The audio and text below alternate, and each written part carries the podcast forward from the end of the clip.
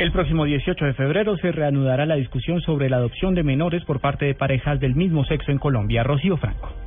La Corte Constitucional ha señalado que no le dará más largas o por lo menos va a hacer todo lo posible para evitar postergar el fallo de la adopción para parejas del mismo sexo. Por eso ha determinado una fecha específica para evitar que el doctor José Roberto Herrera Vergara, el conjuez que ha sido elegido para desempatar, salga de la Corte teniendo en cuenta que su periodo se vence el 28 de este mes.